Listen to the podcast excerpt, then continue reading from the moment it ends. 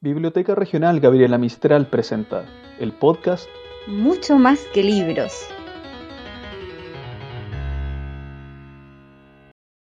¿Se nace o se va formando?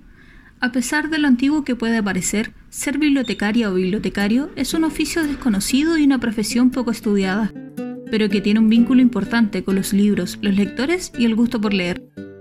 Cada civilización guarda registro de su quehacer, de su existencia. Estos documentos por milenios fueron almacenados en un lugar en común, la biblioteca. Espacio que si bien no siempre fue abierto a todos y todas, con el pasar del tiempo se hizo necesario como un elemento de bienestar en la sociedad, llevar el conocimiento a quienes lo necesitan y busquen. Desde allí que nuestro oficio y profesión tenga tanta importancia en la actualidad, donde día a día necesitamos información para hacernos camino. Si acaso hemos leído todos los libros de la biblioteca, descúbrelo a continuación.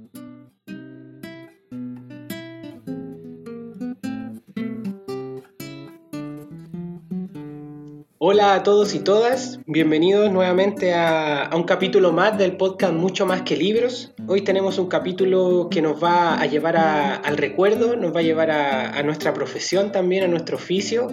Soy Juan Manuel y hoy me acompaña Katia y nuestra, nuestra invitada eh, Vanessa, que la dejo con ella para que pueda comentar un poco, un poco de ella. Hola a todos y a todas, eh, primero que todo muchas gracias por la invitación. Es un gusto hablar sobre el camino bibliotecario.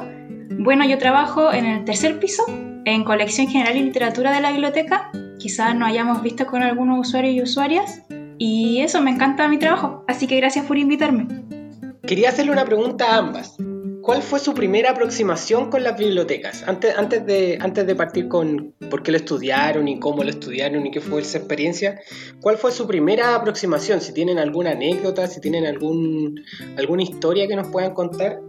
Eh, en realidad, yo siempre estuve involucrada con las bibliotecas y lo vi desde siempre desde un lado bien romántico, por decirlo de alguna manera, si se puede expresar.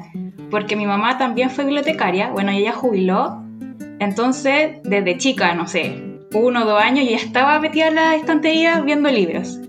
Era que sacaba un libro infantil, pedía que me subieran una silla porque ni siquiera alcanzaba y me ponía a inventar historias. Yo recuerdo, de pierna arriba, bien adulta, así, imaginándome las historias con las ilustraciones e inventándole el cuento a quien quisiera escucharme. Pues yo creo que ya estaban un poco aburridos los, los compañeros de mi mamá, pero me encantaba. Y imagínate ver una estantería gigante con libros, una porota de dos, tres años, eh, pero me encantaba. Y yo creo que esa fue obviamente mi primera aproximación. Estar ahí con mi mamá. Era como su sombra, debo decirlo. Era, era porque ella también trabajaba en una biblioteca. Sí, en una biblioteca pública. Entonces, y de hecho uno pensará, ah, un niño se va a aburrir, pero no, a mí me encantaba acompañarla. Qué bonito haber partido ahí desde, desde, la, desde chica, desde la infancia. Oye, yo, yo, por mi parte partí tarde, creo yo. Eh, si bien leía y me gustaba harto y en mi casa siempre había libros, no, no tuve una aproximación tan temprana a la biblioteca.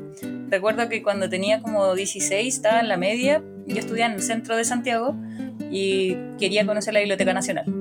Así que fui, entré a la Biblioteca Nacional y dije, quiero inscribirme.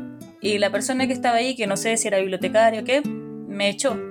Me dijo que yo no tenía la edad suficiente para entrar, para pedir libro, ni para solicitar inscripción, que tenía que cumplir los 18. Y no me dejó ni hacer un recorrido, nada, me echó nomás. Y yo quedé media depre. Qué mal. porque ¿Sí? claro, porque te echan de la Biblioteca Nacional. Y así como, pucha, y sabéis que no le ha pasado a nadie más, quizá yo le caí mal a la persona que estaba ahí en ese momento. No sé, tuvo mal día, anda a saber.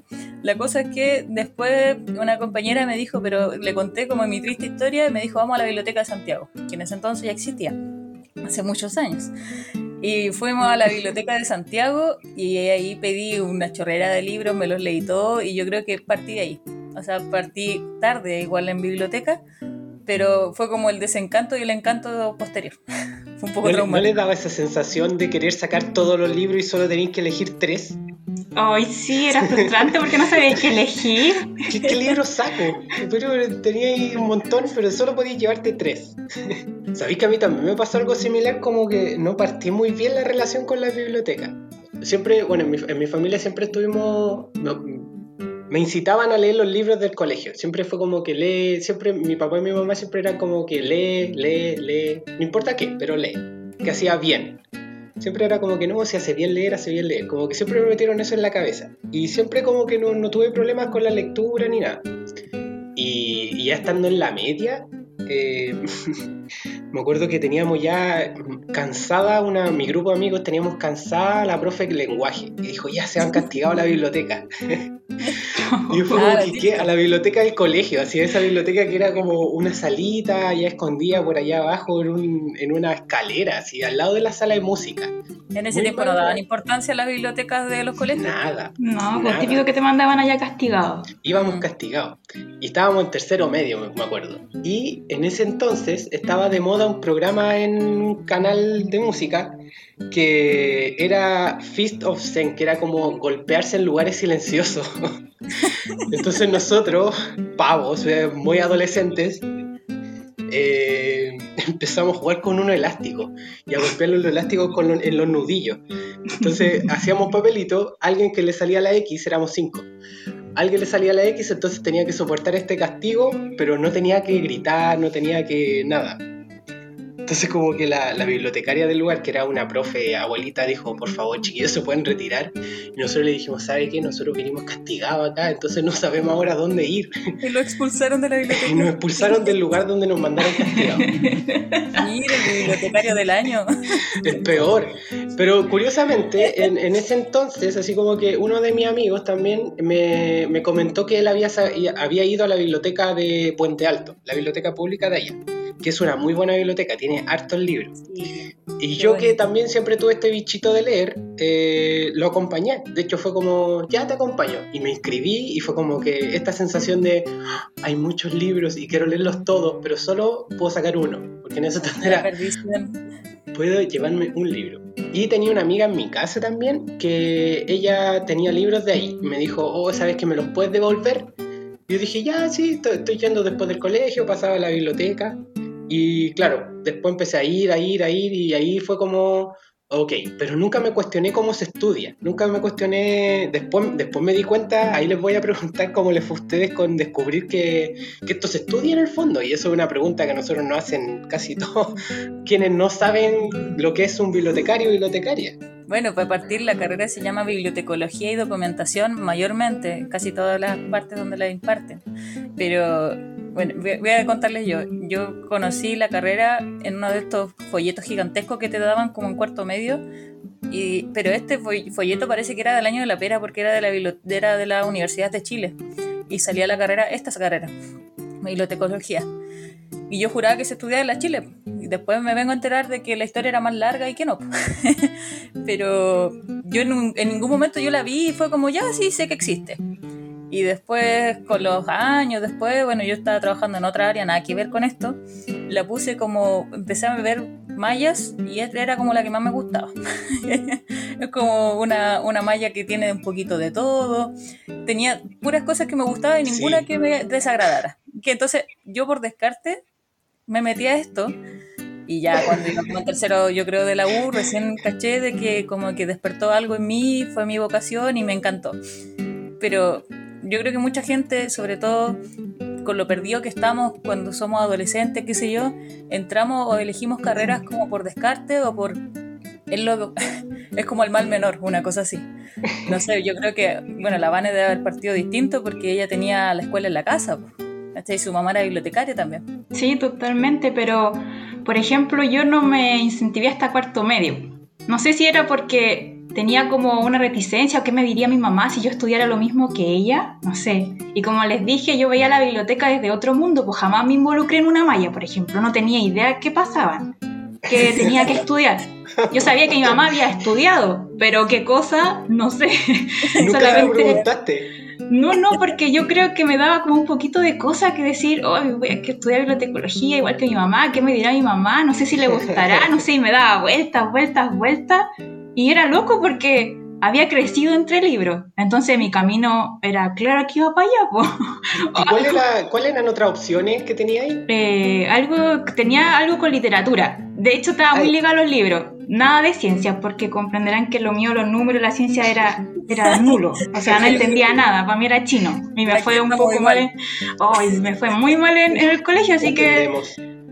Y, y fue raro porque, sí, pues, ya yo hacía esos típicos test que te hacen en el colegio, así como para dónde va tu camino, o tu motivación, o no sé qué más. Y decía, ya, ya, ya. Y como que me hacía la loca. Y llegué cuarto- a cuarto medio y así súper segura, mamá, voy a estudiar bibliotecología. Y ella me quedó mirando así como, como diciéndome, eso ya lo sabía. O sea, te conozco tanto que lo sabía antes que tú, ¿cachai? Y Era fue muy, evidente. muy chistoso. Era evidente, solamente que tú no te dabas cuenta. Qué bacán. ¿Y tú, Juanma? Yo descubrí la, la malla postulando. La postulé, o sea, descubrí la Bacán. carrera postulando. En el proceso. En el proceso. En pleno proceso. Yo después de salir de cuarto tuve un año que trabajé y estudié eh, sin saber qué quería estudiar. Quería, sí, pero también igual que la Vane, ligado con libros, historia, idiomas, por ahí estaba como el, lo que quería. Y de repente, eh, viendo la postulación, eh, bibliotecología sale lo primero porque es con B. Entonces era Sí, como po. que, oh, está por orden alfabético. ¿Y biblio qué? y como que son, y, y- y más encima, para peor, eh, son pocos días los que te dan para postular, entonces tu decisión tampoco podía alargarla tanto.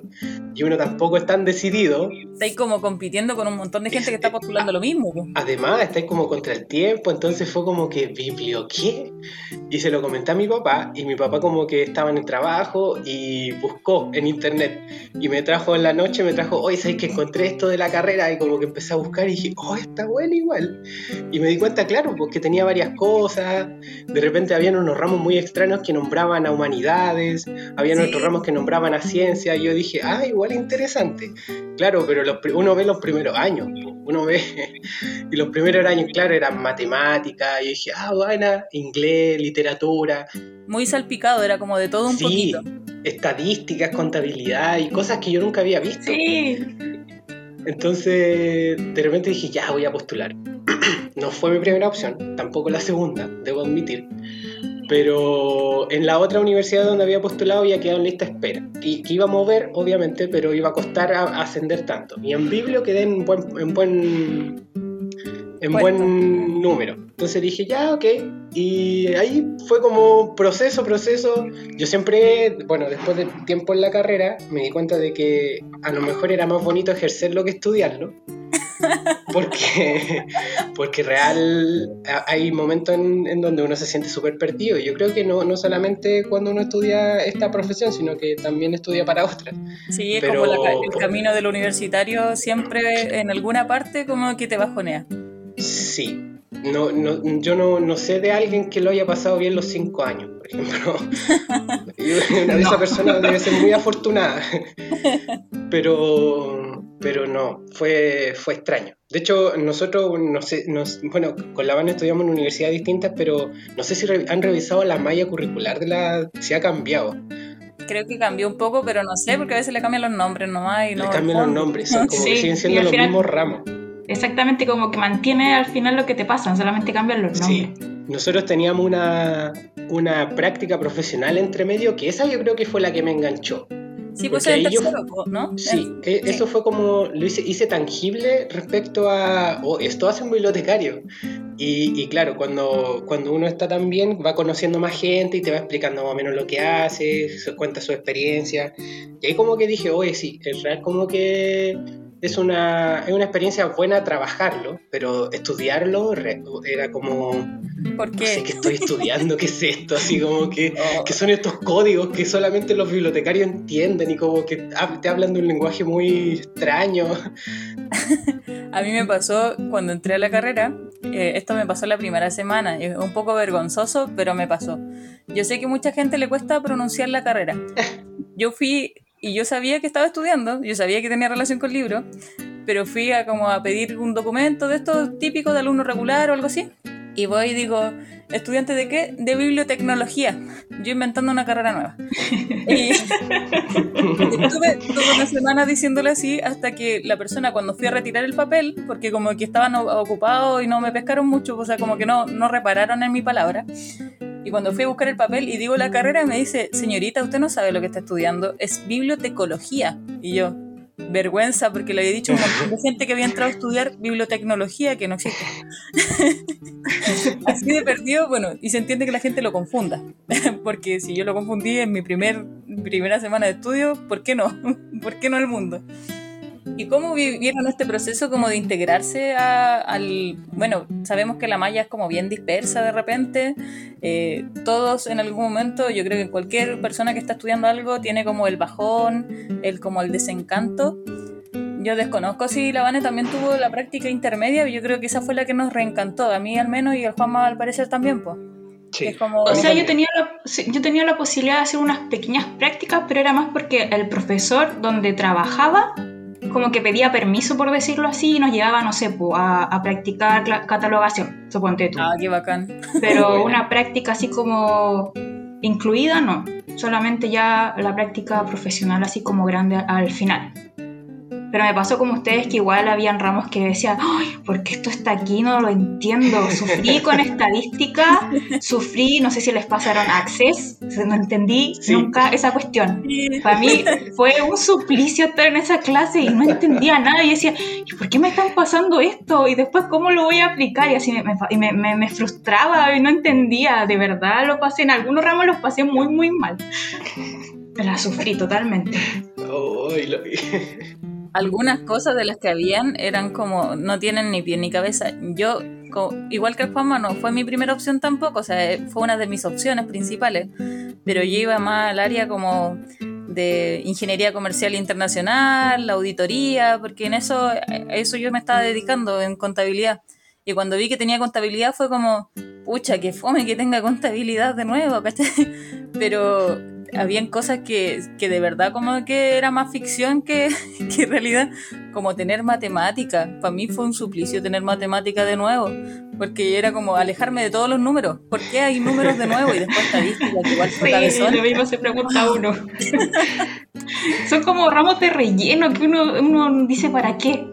por ejemplo, yo tuve, sí, y por ejemplo, yo tuve, no sé si ustedes, pero yo tuve alemán y jamás lo apliqué. Y pregúntame una palabra, no me acuerdo.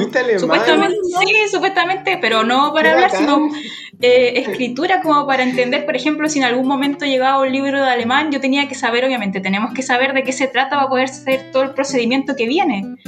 Y no, me acuerdo de nada, no me acuerdo de ninguna palabra porque nunca lo apliqué. Sí, francés también. Bueno, y el inglés, obviamente, el, intermedio también pero francés ya ahí, pero alemán, no me acuerdo de nada. Imagínate haber tenido alemán, francés y con suerte pasé inglés. Fue un desafío para mí, porque nunca, nunca tampoco fui muy bien para los idiomas, así que ya el inglés para mí era básico. Después pasar a intermedio, wow. Y más encima después francés y después alemán. Era como ya, era mucho, era mucho. Lo pasé bien, pero fue difícil, debo decir. ¿Cómo fueron sus primeros trabajos? Que ustedes pudieron, o sea, al menos también tengo el recuerdo que nosotros tuvimos la oportunidad de trabajar muy pronto en la carrera. Y yo tengo, tengo recuerdos de trabajos que no eran tan así como proyectos, eran como estafeta. ¿Cómo fueron los suyos? Yo el primer trabajo que tuve y que recuerdo y que fue un desafío también fue en una biblioteca escolar, un CRA, que se llama Centro de Recursos para el Aprendizaje. Y fue bien loco porque, bueno, uno cuando está estudiando esta carrera, uno piensa en otras especialidades, en otras bibliotecas, por las más grandes no sé, pues públicas, especializadas, qué sé yo, centro de documentación. Apunta salto. Sí, pues, y llegar a un CRA y tú tenías estos prejuicios igual, pues. Y justamente como hablaba el Juanma, me di cuenta de que era una realidad, porque te mandaban a los estudiantes, castigaba a la biblioteca, por ejemplo. O sea, yo igual lo sentí como un desafío y fue bien interesante como pensar, wow, un colegio igual está contratando un bibliotecólogo. O sea, no, no es común, por ejemplo, porque normalmente está el profe que lo mandan para allá. Y ya, dije ya, un desafío, pero un desafío, por ejemplo, fue constante porque obviamente el colegio no va a pensar en la biblioteca como primera prioridad, o sea, la tiran al último.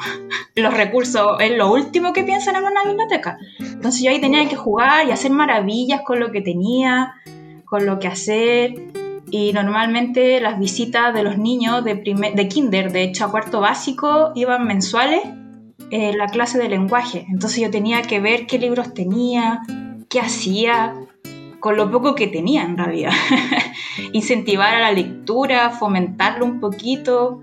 Obviamente que habían eh, alumnos, estudiantes que iban todos los días a los recreos y se sentaban ahí a disfrutar. De hecho, ni siquiera de repente era como un libro, sino que encontraban en ese, espacio una tranquilidad para ellos, para conversar. No sé, y me encantaba verlos ahí. Era estar en el lugar. Claro, era como en el espacio y sin querer se iban como interesando en el libro, así como, ¡ay tía! Porque me decían tía, debo decir, tía Vanessa, eh, ¿de qué se tratará este libro? Primero me tuve que acostumbrar al tía, bien joven, tía era como, oh ya, así en el corazón, dígame nomás tía, porque no era profe obviamente, de alguna manera me tenían que llamar. Eso fue el primer dolor. Después, acostumbrarme como la realidad que les decía yo, porque más encima castigado y otra opción también era que los niños, y que también luché harto con eso, era que mandaban a los niños a hacer pruebas. Oh. Obviamente los niños que estaban atrasados mandaban a la biblioteca, entonces los que los tenían que cuidar era yo, ¿cachai? Fue como esas cosas que uno va abriendo un poco la mente y que yo venía desde otro mundo viéndolo desde una biblioteca pública, por ejemplo. Pero que sabéis que me enriqueció, aprendí mucho y traté de hacerlo lo mejor que pude, pero me encantó esa experiencia. Qué diferente igual el, sí, el entrar al tirón a una biblioteca escolar. Sí, sabes que la primera vez que llegué y bueno, yo no tengo una personalidad que me guste llamar mucho la atención, me gusta más pasar inadvertida. Y llegué el primer día, fue junto con los alumnos, con los estudiantes en formación, más encima, como para darles la bienvenida y me presentan adelante como la nueva encargada de la biblioteca. ¡Oh, me quería morir! ¡Fue horrible! Oh. Yo quería pasar así como, ya, mi puesto, preséntenmelo. No, ahí al frente de todo el colegio, al frente de los profes, todo, así como, ella es la nueva encargada de la biblioteca. ¿Y tú, Juanma? Eh, yo recuerdo haber trabajado desde segundo año. Pero como, como decía, eran pegas pequeñas. Recuerdo, por ejemplo, estuvimos digitalizando unos proyectos para un centro de, información en recursos naturales, que era digitalizar documentos que ellos tenían físicos. Entonces eh, ocupaban dos tipos de escáner que era muy divertido porque era uno similar a, no sé, iba como contando las hojas y pasaba, era, era como acostado en diagonal. Entonces uno ponía todo el fajo de, documentos que quería digitalizar, lo ponía arriba y uno tenía que percatarse de que pasaran, fueran pasando uno a uno y lo editaba. Ocupábamos también un, digitalizador que era como, digitalizábamos mapas, por ejemplo. No sé qué, tenía relación con la carrera, ni cerca, no, no, no sé. Pero llegué a ese trabajo y fue como, ya estuve ahí un tiempo, de hecho trabajé como cuatro meses más o menos y fue como aprendí algo nuevo con la persona que estábamos ahí, que era como un caballero eh, viejito, que le quedaban así como meses para jubilarse, nos quedábamos dormidos después de almuerzo. Era muy divertido porque yo llegaba, yo llegaba de, la, de, la, de estudiar, después de la, después de clase yo iba a trabajar, tenía que cumplir con, con ciertas horas diarias. Entonces yo llegaba almorzado o después de, de, clases. Entonces, después de almuerzo, obviamente se siente un peso así como que, oh, quiero dormir. Y este señor también, pues era, era Don Carlos se llama. Y era caballero, pues estaba a punto de jubilar. Y también pues nos quedábamos dormidos. Y de repente yo lo miraba de reojo al señor. Yo trabajaba escuchando música, la, la, la. Y miraba de reojo al señor y el señor estaba como apoyado, así como... De hecho, si mal no recuerdo, una vez como que se golpeó la cabeza mientras se quedaba dormido. Y yo como que lo quedé mirando, como que se pegó una cabeceada y pasó de largo, porque se golpeó la cabeza. Y yo lo quedé mirando y me dijo, oh, creo que me quedo conmigo sobando Y fue como que parece. Ah, qué bueno. Eso fue en, en segundo. Después trabajé para eh, catalogando, eso ya fue eh, catalogando en el otro día me acordé de ese nombre, de un, de un programa que ocupábamos nosotros que era súper arcaico. ¡Uy, qué antiguo! arcaico. arcaico. Para, que nos están escuchando, Winisi es como lo más básico para catalogar. Es como casi un Excel. Eh, claro, es como un Excel para catalogar. Y, esto era rústico, y además rústico. Y uno tenía que saberse los códigos de memoria, la, la, puntuación, entonces era como un poco desgastador. Y después trabajé en base de datos, y eso era un trabajo más fome. También me quedaba eh, debo, debo, admitir que me he quedado dormido en los trabajos. y se enteran ahora. en la tarde después del almuerzo sobre todo. es que eso me mataba, eso era el terror. Porque por lo general, claro, era, no sé, almorzaba y me iba a trabajar y no tenía un ratito de... Entonces los lugares como que llegaba y avanzaba lo más posible y de repente me daba cuenta que estaba quedando dormido y era como que, hoy tengo sueño. Pucha, lo siento. Ya no se duerme por si acaso. ya no duerme trabajando. No, no, no, no, ya no. Pero sí, en esos momentos, en esos momentos era como que hoy necesitaba dormir, me hacía más vida de estudiante, pues uno después, uno después del trabajo llegaba a estudiar, a hacer trabajo y era como que dormía súper poco y al otro día de nuevo. Entonces era costaba, costaba. Esos fueron los primeros, las primeras experiencias. ¿Y tú, Katia? Yo, yo partí en la práctica, esa la, la primera que se daba, así que partí en una biblioteca pública municipal. Fui muy feliz en ese tiempo. Después me quedé trabajando ahí un par de meses más. Eh, cosas pasaron. Yo fui, me, me, agoté mucho porque yo no tenía tiempo para nada prácticamente, ni en la pega ni fuera de ella. me iba de la U, me acuerdo, me almorzaba algo de camino a la práctica o a la pega después.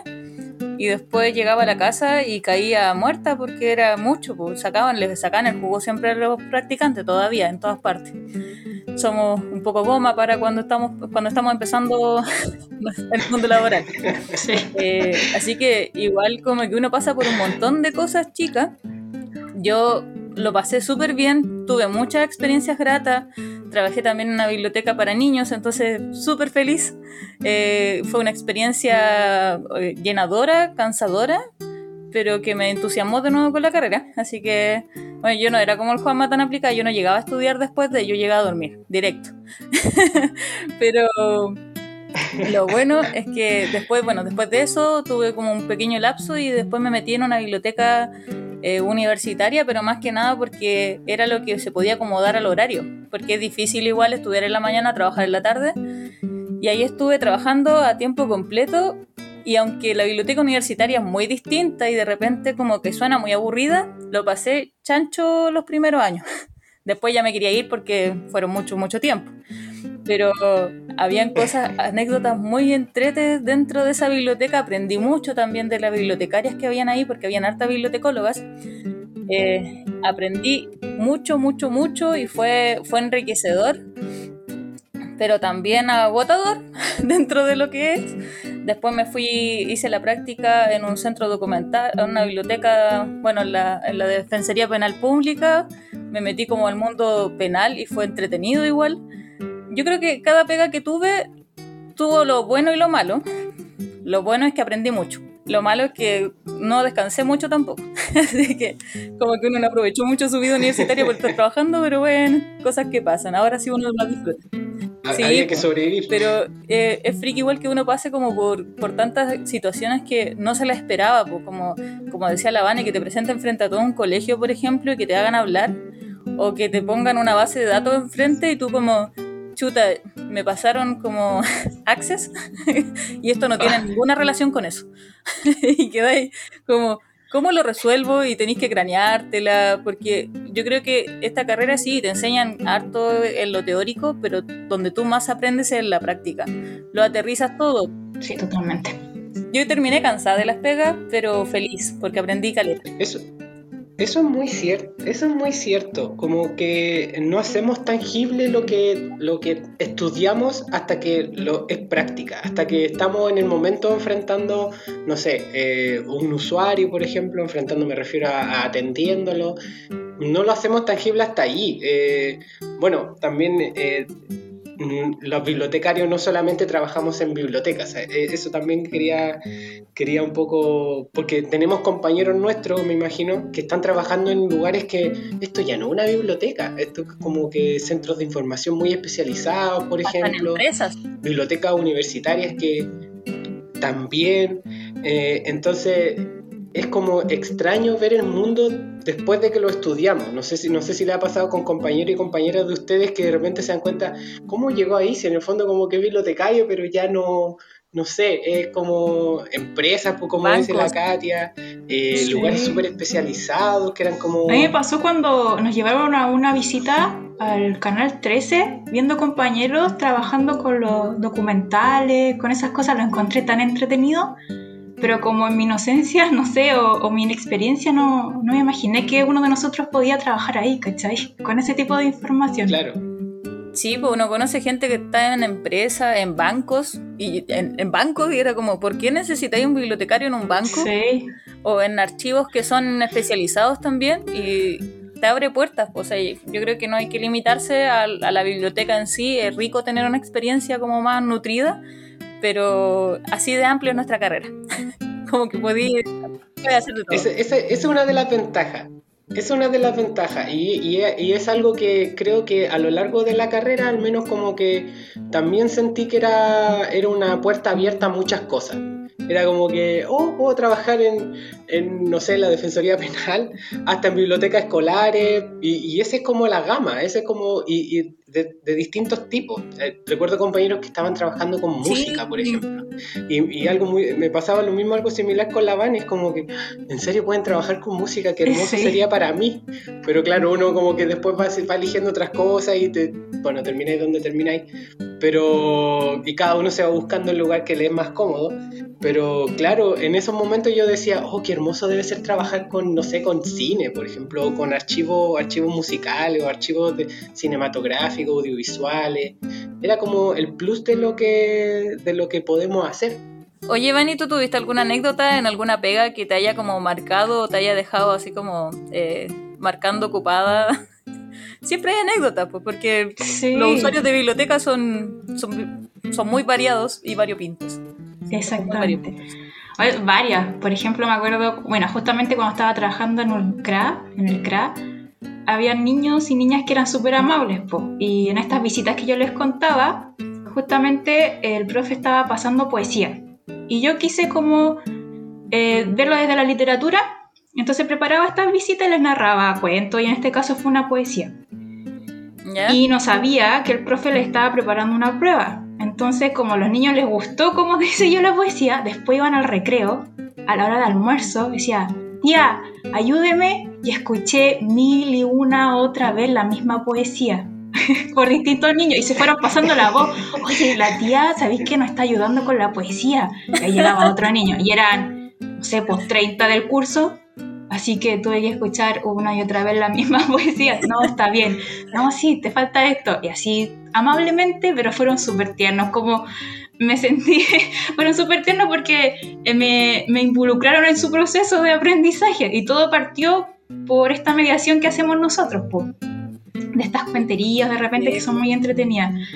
Y no, ah, por ejemplo la biblioteca, ahora la biblioteca regional, la primera vez, cuando llegamos al edificio no había nada, pues no había libros, no había estantería y yo me perdía constantemente en los pisos cuando había, porque pasábamos por la escalera de los funcionarios, funcionarias, por decirlo así, entonces tú no veías para adentro qué había. Todo se veía igual, po. Si todo se veía igual, yo abría una puerta, ¿y dónde estoy? Y veía a un compañero que supuestamente era el... Ah, no, me equivoqué de piso, ya, volvía. Una vez llegué hasta el estacionamiento, así como, ay, no, súper perdida, digo no, hay que subir al cuarto porque hay reunión. No, fue horrible los primeros días porque te perdías. Bueno, yo me perdí constantemente, no sé si a un compañero le pasó, pero no había nada que te dijera, ni cojines, ni estantería, ni nada que una hora lo nota en qué piso está po.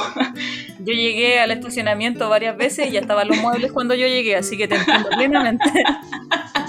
Suele pasar que uno va pensando, conversando con un compañero o compañera y no sabía en qué piso está po. ¿Y tú, Juanma? ¿Alguna anécdota que te haya, así como, que te haya marcado?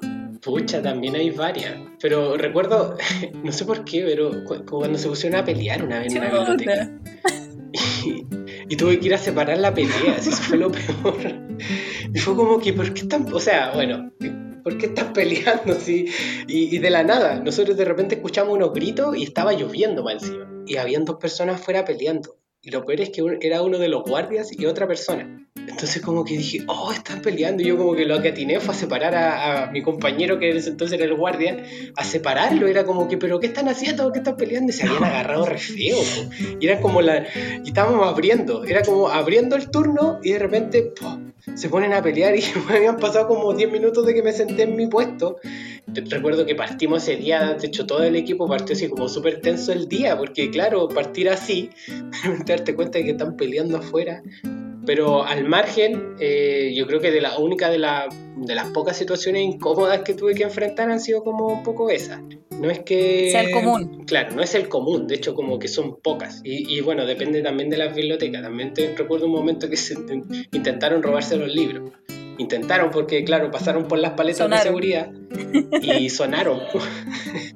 y sonaron y ellos creían que no, que, que era ropa, de que, se, que habían, no le habían sacado la alarma una ropa. Y como que, claro, uno de los cuales también eh, le dijo que abriera la mochila y había como varios libros. Entonces fue como que también otra de las experiencias un poquito fomes que, que tienen ciertos espacios que, que, también convive un montón de gente. Y eso es lo que también lo que, lo que nos pasó. En la biblioteca donde trabajaba ahí convivía un montón, un montón de gente. Nosotros, a pesar de lo pequeña, eh, entraba mucha gente a esa biblioteca. Entonces convivía, eh, los computadores, internet, las personas que querían leer. Entonces nos damos, en el fondo nos dábamos cuenta de que el espacio era muy dinámico, el espacio como que tenía esa riqueza que convergía mucha gente en el lugar, pero provocaba estos momentos en donde, claro, eh, no sé, entraba gente comiendo y no sé, era como que, por favor, no puede comer adentro, cómase la, puede entrar después, pero no al tiro.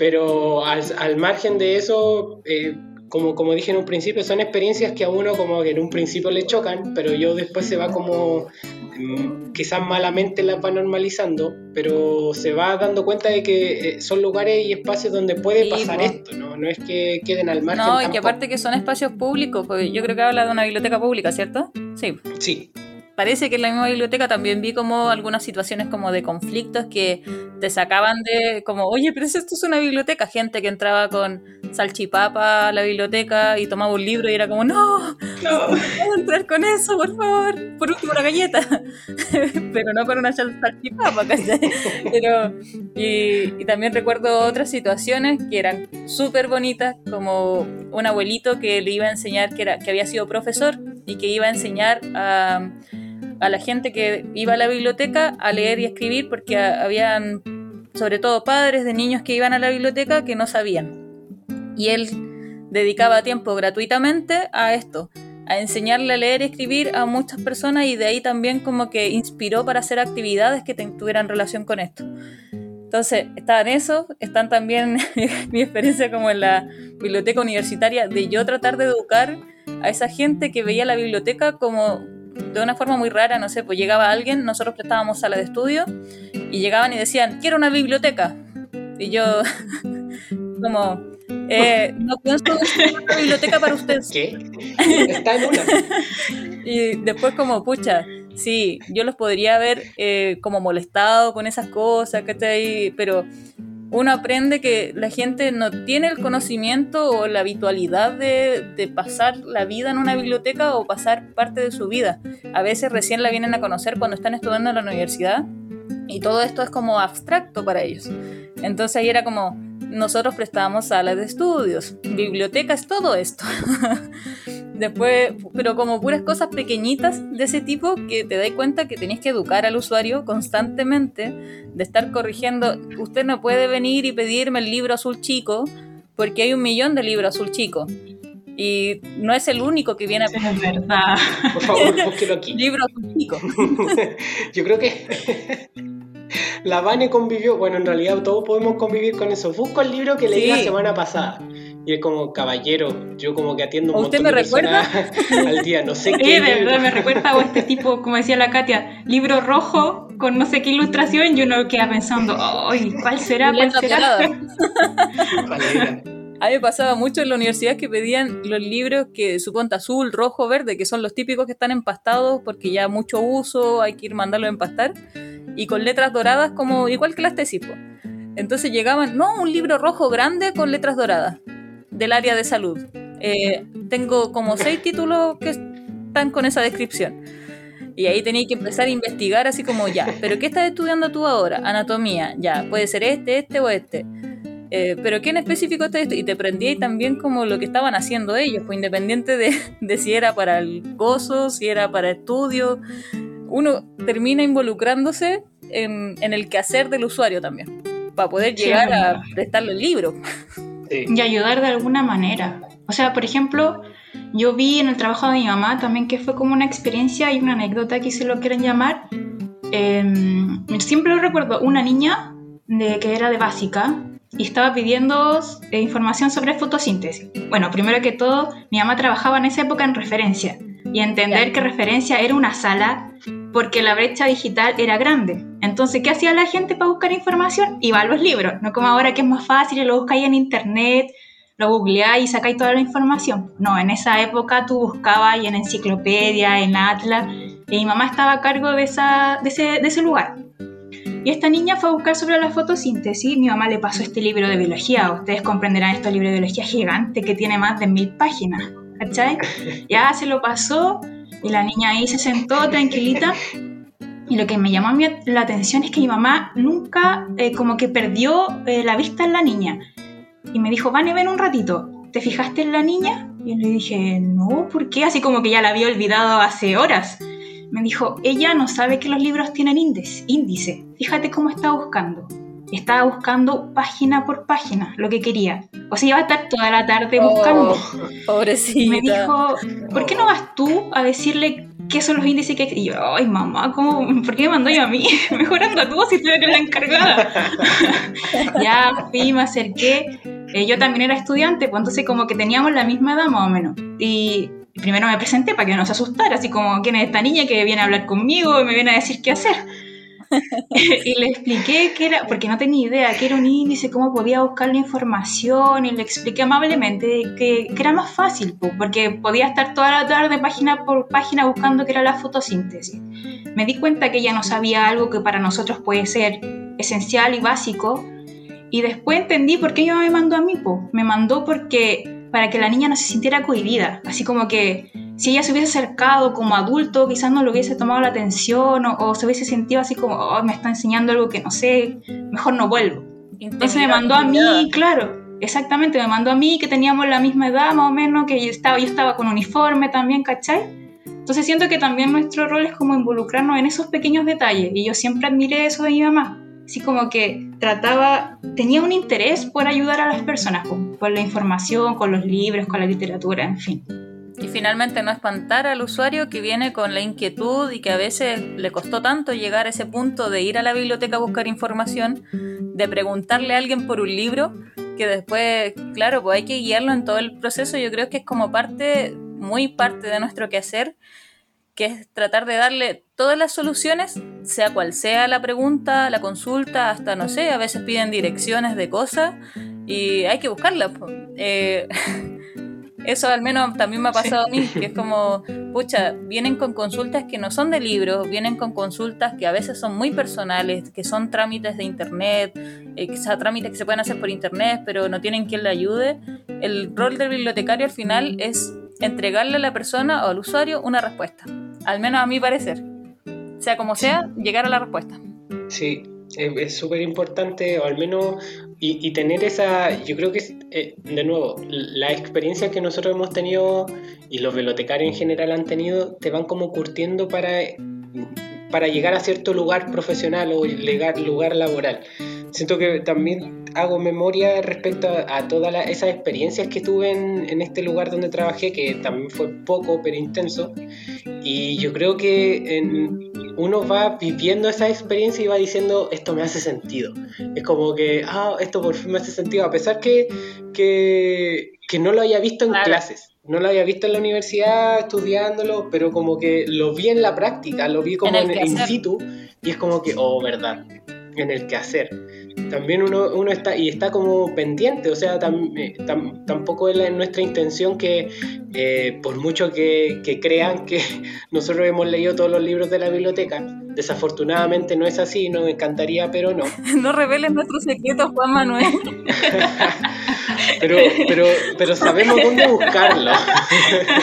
Sabemos que existen los catálogos, sabemos que, o sea, los catálogos existen y, siempre van a existir en el fondo, pero sabemos buscar allí.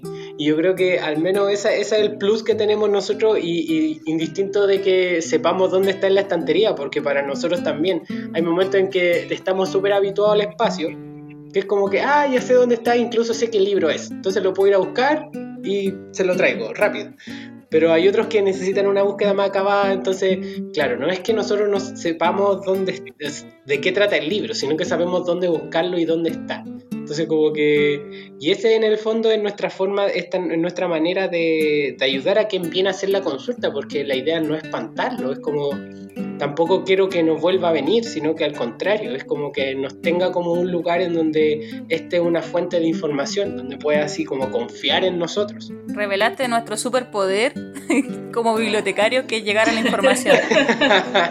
sí, es como nuestra kriptonita. Claro, y no hemos leído todos los libros de cada biblioteca donde trabajamos, pero muchas veces solamente con ojearlo, porque es parte de nuestra formación, podemos llegar a lo que ustedes quieren esa es la, gracia y por eso también estudiamos harto y podemos eh, como descuartizar el libro y llegar a lo que ustedes quieren. Yo creo que parte de, nuestro superpoder y nuestro gran secreto, que ya no es secreto, que no hemos leído, algunos ni siquiera han leído tanto, pero saben mucho. Bueno, y después de todo este gran recorrido de, de por todas las bibliotecas que pasamos, por, nuestro, por nuestras casas de estudio, nuestras anécdotas personales, eh, ahora, bueno, ejercemos en una biblioteca pública y cada uno de los presentes tiene un rol distinto, a veces muy igual, pero eso, quería que habláramos un poco de lo que hacemos ahora como para que la gente entienda que después de todo esto, ida y venir y por venir y, y a veces que entre que nos decepcionamos y nos alegramos, entre el estudio y la práctica, ¿qué, están, qué estamos haciendo ahora?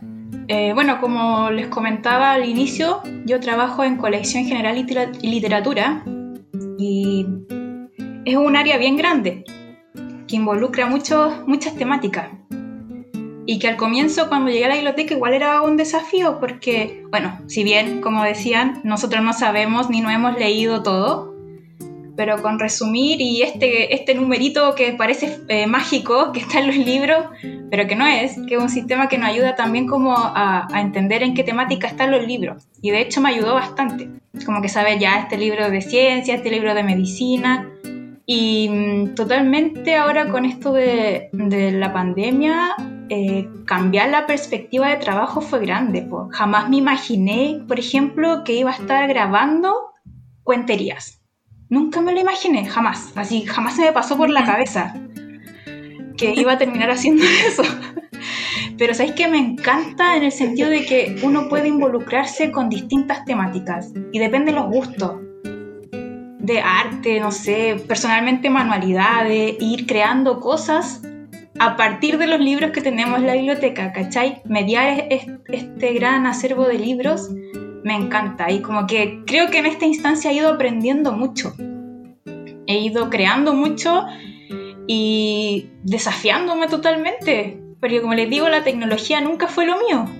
O sea, lo mío es como era lo más romántico de los libros, ¿cachai? Estar mediando ahí con el usuario, así como eh, hablando con ellos, a ver qué les gusta, ir conociéndolo un poco. De hecho, uno ya va conociendo más o menos a algunos usuarios y usuarios y sabe más o menos qué les gusta, no sé, pues si le gusta la novela histórica y con, historia y uno va desafiando, sea, ah, le puedo buscar este libro, ¿cachai? Pero esto de tener reuniones en la casa a través del computador y viendo qué podemos hacer, eh, ha sido un desafío bien grande.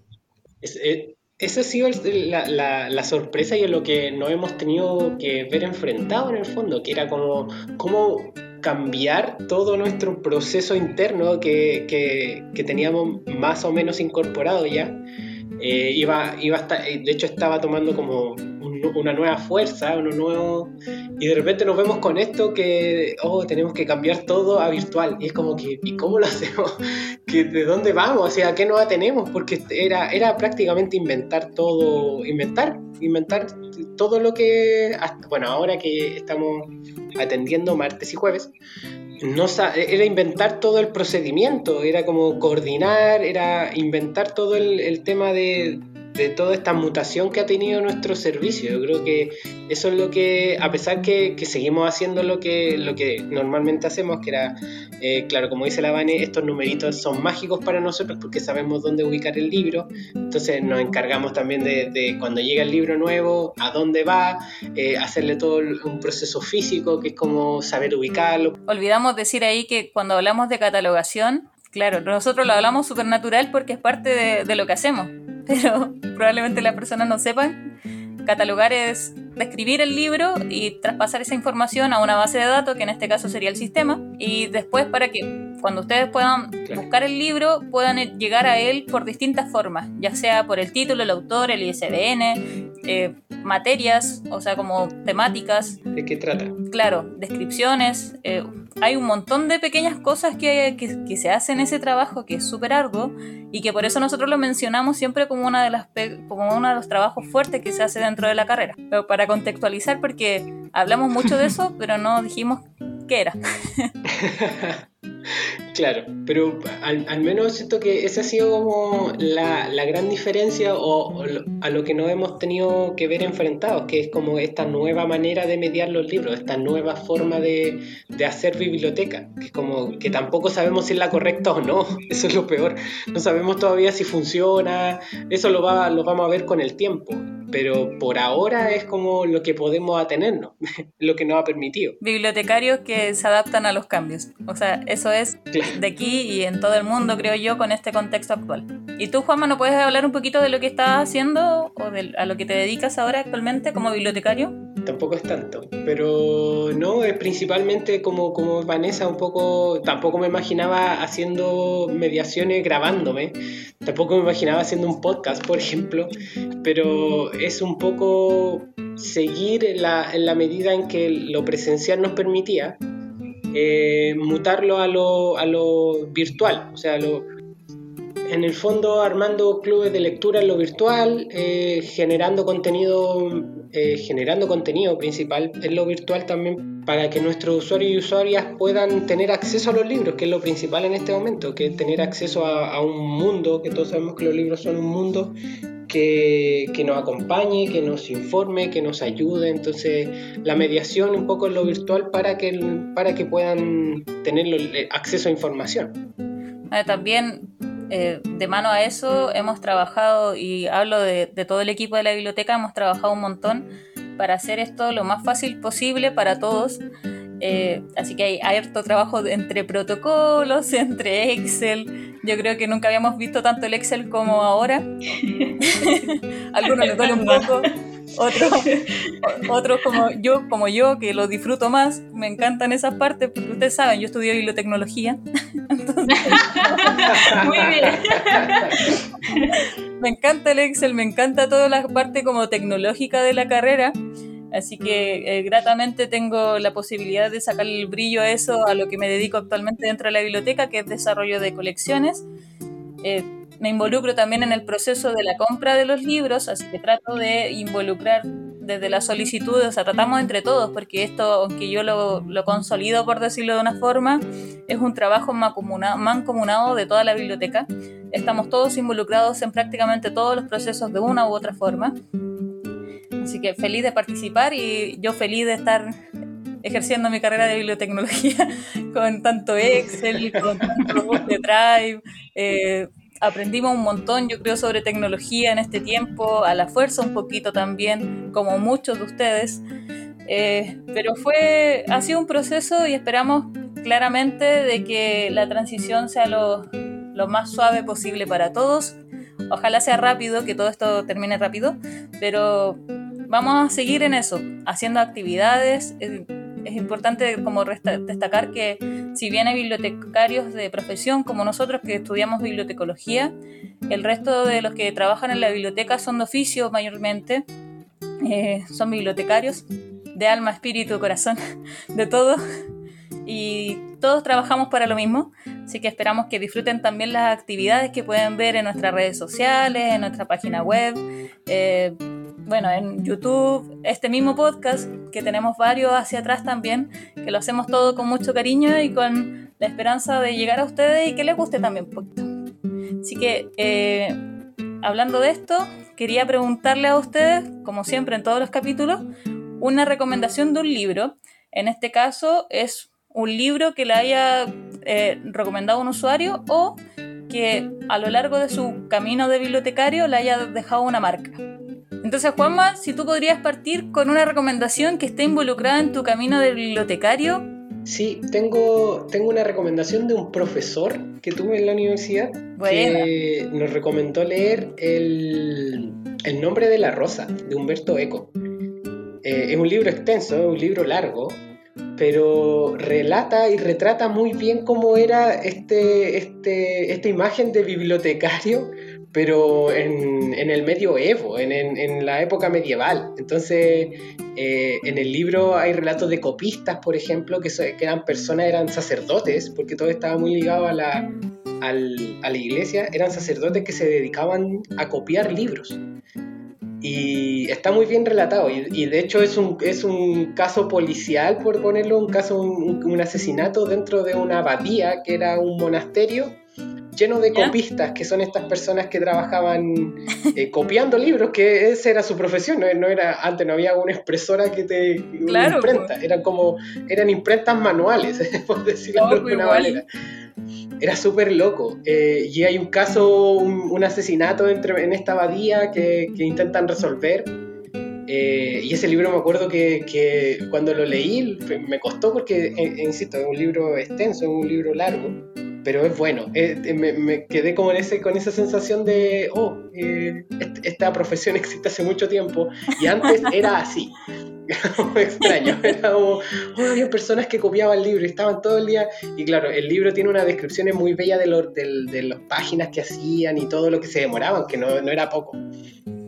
Y el otro, quiero, el otro libro que quiero recomendar, que era, es un, un libro que a mí me, me recomendaron, una usuaria de esta biblioteca que, que, trabajé, que era el, el País de las Mujeres de Gioconda Belli. Qué bonito. Cuando es un, es un, muy precioso libro, es un libro muy, muy bueno. Eh, habla de un lugar en, en, un lugar ficticio, pero en Nicaragua en el fondo, donde es la autora, que eh, sale el presidente una mujer, entonces como que ella genera un cambio revolucionario en toda la mirada del, del, de este lugar, de este país, y empiezan a, gobernar las mujeres. De hecho, el, Senado lo cambia 100% mujer, me recuerdo.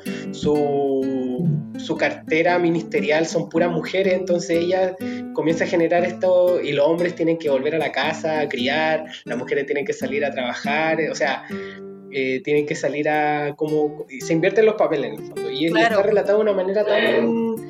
Eh, tan bien que tú uno, uno dice, wow, qué, increíble sería un mundo así, qué, qué cambio radical sería un mundo así. Eh, un poco aterriza esa idea eh, y, y, la muestra. Yo creo que la muestra de una manera tan, tan palpable, tan tangible y tan práctica. Eso es lo que, eso también es el momento en, el libro en donde uno dice, ya, pero ¿cómo sortearon esto? Esta, eh, no, y son súper prácticos para elaborar cierta y, eh, políticas dentro del, del, país, que es como, oh, es súper práctico, la solución es súper práctica. No es que hayan cambiado así como que todo, no, es súper práctico y a partir de eso eh, empiezan a generar los cambios dentro del país. El, el, el Yoconda Belli eh, el País de las Mujeres eh, es otro libro que me recomendó la señora Marta, que también le mucha estima, esta usuaria que la tuve en esa biblioteca en donde trabajé, eh, que me recomendó ese libro que también lo, lo, leí hace mucho tiempo y creo que lo leí varias veces desde ese momento, así que una muy buena recomendación. Es maravilloso cuando los usuarios te recomiendan libros. A mí me pasó. Eso, ¿tú, ¿tú tenías alguna experiencia así? Me pasó, bueno, casi todos los libros que, recuerdo, como Yaconda Belli, también me lo recomendaron tantos como compañeros de trabajo, profesores y, usuarios. Así que también llegué, llegué a un libro de Yaconda Belli por lo mismo, por una recomendación. Una escritora muy power dentro de la literatura y el, o sea, la literatura como latinoamericana. Yo la, la amé, así que también concuerdo, muy recomendable ese libro. Eh, a mí, bueno, me han recomendado un montón de libros y no he leído muchos de los que me han recomendado, porque entre que uno lee lo que quiere leer y lo que le recomiendan es, mucho. como es bibliotecario, piensan que uno lee todo el día. Entonces, te recomiendan por todas partes. Me gustaría, pero. Claro, te recomiendan. Pero hubo un autor eh, de literatura infantil, pero en realidad yo no lo considero tan infantil, que a mí me marcó cuando me lo empezaron a recomendar. Este yo lo conocí en una pega hace rato ya, que es eh, Jimmy Liao. Y bueno, el que quiero recomendar es Mi querido gatito, yo había visto libros de Jimmy Liao catalogando, porque uno, uno, catalogando conoce muchos libros y tuve la suerte de catalogar demasiados libros infantiles, así que pasaban por mis manos y yo me leí un montón, un montón, pero Jimmy Liao me marcó. Me marcó catalogando y después me marcaba porque cada vez que alguien lo sacaba me lo recomendaba. Y este mi querido gatito yo no lo conocía hasta que llegué a la biblioteca regional y eh, lo vi en la estantería, pero una mini usuaria me dijo, mira, este libro es muy bonito no sé qué. Y me, me explica, como que me cuenta un poco de qué va el libro. Yo justo estaba pasando por una situación personal que me hizo sentido cuando leí el libro. Y fue como, este libro no es infantil, es para todas las edades. Porque la niña que me lo recomendó lo vio de una forma súper tierna y como, bueno, desde la perspectiva de una niña. Y yo lo vi de una perspectiva de adulta, de pasando un proceso personal súper cercano a lo que pasa el libro, y me hizo tanto sentido que fue como ya, no, Jimmy Liao es un grande, lo amo, eh, me encantan sus ilustraciones también, pero sus historias como que se adaptan a cualquier público, así que si tienen el tiempo o, la posibilidad de leer un libro de Jimmy Liao, sea cual sea, hágalo, adórelo un poquito, lo vale. Que se tome, que se tome el tiempo, porque igual leer el... porque son, son imágenes preciosas, son ilustraciones muy bellas y, también tiene una narración entre medio que tú quedáis, wow. Ah, y eso. Lo otro es que si sacan libros para sus hijos, por ejemplo, o para sobrinos o para niños en general, también léalos, porque muchos de los libros infantiles son para todas las edades y y a veces dejan más en un adulto que en un niño porque uno lo ve con otra perspectiva. Sí, bueno, en cuanto a mí, eh, también me lo recomendaron. El libro se llama Una librería en Berlín, de François Frenkel. Bueno, no sé si se pronunciará bien, pero eh, me llamó la atención primero porque estaba narrado en primera persona y eh, la escritora existió en la vida real no es fantasía, entonces va narrando su historia en una época súper difícil, que es la Segunda Guerra Mundial. Em, ella decidió instalar una librería nada más y nada menos que en Berlín. Ya ella era polaca con libros franceses y tuvo un sinfín de dificultades porque obviamente no querían. Venían después de una Primera Guerra Mundial y quién iba a querer esos libros ahí justamente en Alemania. Eh, lo logró fue mucho esfuerzo porque ella siempre amó los libros. Distintos libros, la literatura en, general lo amaba. Y fue una época muy difícil para ella, pues eso me llamó mucho la atención que nunca se rindió, ¿cachai? Y después, obviamente, ya nosotros sabemos lo que viene en la historia, pasaron tiempos difíciles y ya empezaron como a decirle, tú no puedes tener estos libros ni estos diarios porque están vetados.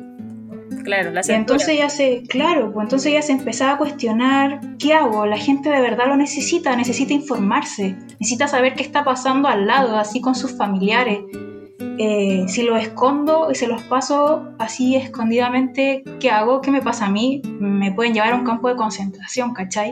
Entonces ya como que normalmente pensaba qué hacía. Bueno, finalmente, lamentablemente, obviamente tuvo que cerrar esta, esta librería con, a mucho pesar. Igual. Sí, se pasó. Y lo que más me llamó la atención eh, era lo que le decía a la gente, eh, porque la gente se sentía a gusto en esa librería, porque aparte de poder informarse, ellos le decían que podían respirar libremente, podían conversar, podían ser ellos mismos. Y de verdad le pedían, por favor, que no la cerrara, porque era su espacio. Bueno, y ella lamentablemente tuvo que cerrarla y arrancar.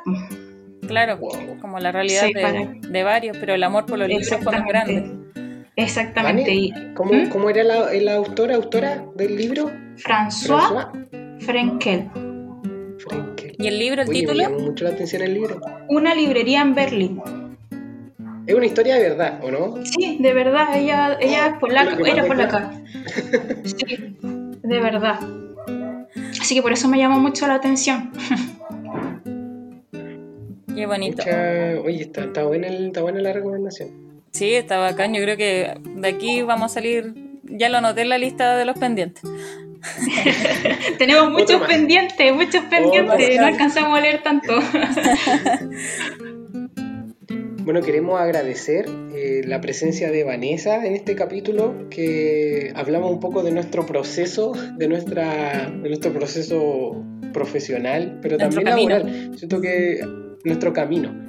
A lo largo del, capítulo como que nos vamos dando cuenta que, de hecho, varias memorias tuve respecto al momento de, no sé, de desasosiego con estudiar lo que, significa bibliotecología, qué es, pero el camino nos, nos fue dando cuenta que, que y nos fue poniendo en ciertos lugares donde no hace sentido. Yo creo que eso es lo, lo importante y lo que hemos podido conversar un poco con, con Vanessa en este camino, que han sido bastante similares respecto a, a- formación y respecto a, cómo hemos enfrentado esta carrera, este, este- esta carrera y este oficio, este bello oficio de, compartir la información, de compartir los libros. Eh, no sé, Vanessa, si tiene antes de despedirnos algunas palabras para quienes nos están escuchando. Primero que todo, agradecer la instancia. De verdad, debo reconocer que estaba un poco nerviosa al principio, pero me fui relajando. Me encantó hablar de mi trabajo. Recordar, fue un poco nostálgico, debo decir, eh, todo este proceso que nos ha llevado hasta acá. Y no puedo decir nada más que, que me gusta mucho lo que hago y mm, amo trabajar en lo que elegí como profesión. Ay. Oh.